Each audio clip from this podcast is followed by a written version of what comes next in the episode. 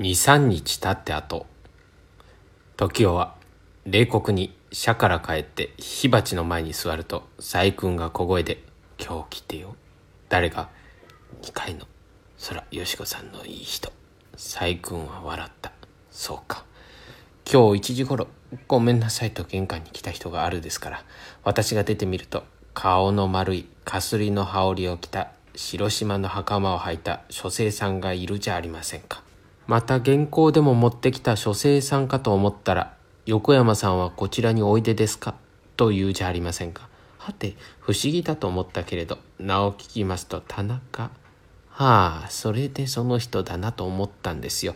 嫌な人ねあんな人あんな書生さんを恋人にしないったっていくらもいいのがあるでしょうに。よしこさんはよほど物好きね。あれじゃとても望みありませんよ。それでどうした？よしこさんは嬉しいんでしょうけどなんだか決まりが悪そうでしたよ。私がお茶を持って行ってあげるとよしこさんは机の前に座っている。その前にその人がいて今まで何か話していたのを急によして黙ってしまった。私は変だからすぐ降りてきたですがね。なんだか変ね。今の若い人はよくああいうことができてね。私のその頃には男に見られるのすら恥ずかしくって恥ずかしくって仕方がなかったものですのに。時代が違うからな。いくら時代が違ってもあまり心配すぎると思いましたよ。堕落書生と同じですからね。そりゃあ上辺が似ているだけで心はそんなことはないでしょうけれどなんだか変ですよ。そんなことはどうでもいい。それでどうした？おつる家長が言ってあげるというのに良いと言ってご自分で出かけて餅菓子と焼き芋を買ってきてご馳走してよ。おつるも笑っていましたよ。お湯を差しに上がると、二人で美味しそうにお札を食べているところでした。時代も笑わざるを得なかった。細君はなお語り継いだ。そして随分長く高い声で話していましたよ。議論みたいなことも言って、よしこさんもなかなか負けない様子でした。そしていつ帰った？もう少しさっき。よしこはいるかいいえ、道がわからないから一緒にそこまで送って行ってくるって出かけて行ったんですよ。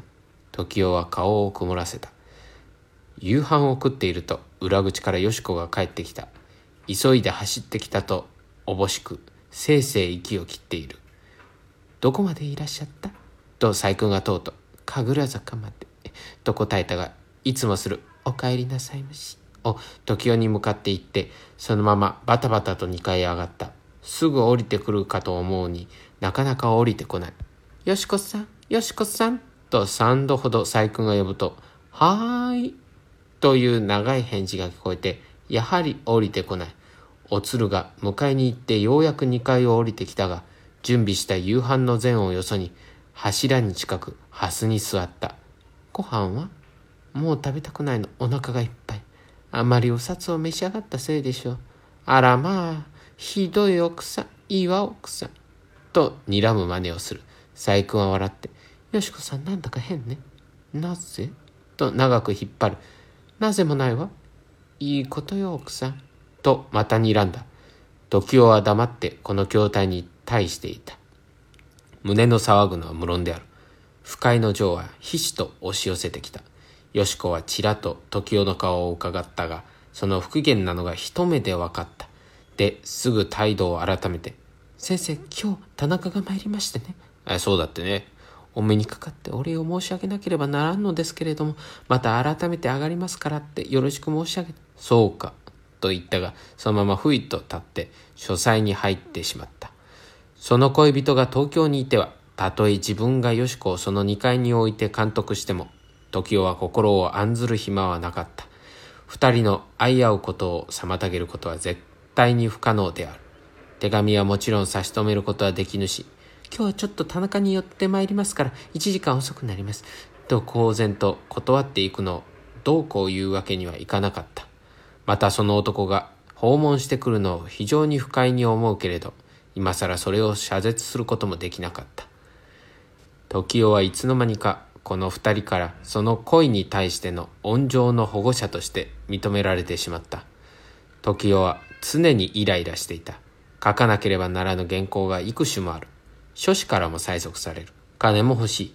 けれどどうしても筆を取って文を綴るような落ち着いた心の状態にはなれなかった。強いて試みてみることがあっても考えがまとまらない。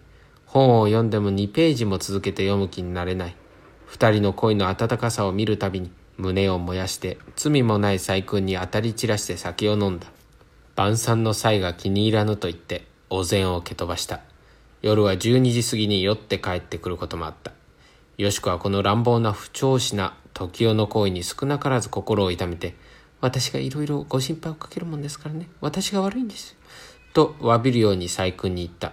よしこはなるたけ手紙の往復を人に見せぬようにし、訪問も三度に一度は学校を休んでこっそり行くようにした。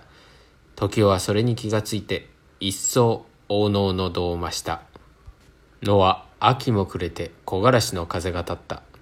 裏の森のイチョウももみじして夕の空を美しく彩った。垣根道には反り返った落ち葉がガサガサと転がっていく。モズの鳴き声がけたたましく聞こえる。若い二人の声がいよいよ人目に余るようになったのはこの頃であった。時代は監督上見るに見かねて、よしこを解き進めて、この一部始終を故郷の父母に頬ぜしめた。そして時代もこの恋に関しての長い手紙をよしこの父に寄せた。この場合にも、時代はよしこの感謝の情を十分に勝ち得るように努めた。時代は心を欺いて、悲壮なる犠牲と称して、この恋の温情なる保護者となった。備中の山中から数通の手紙が来た。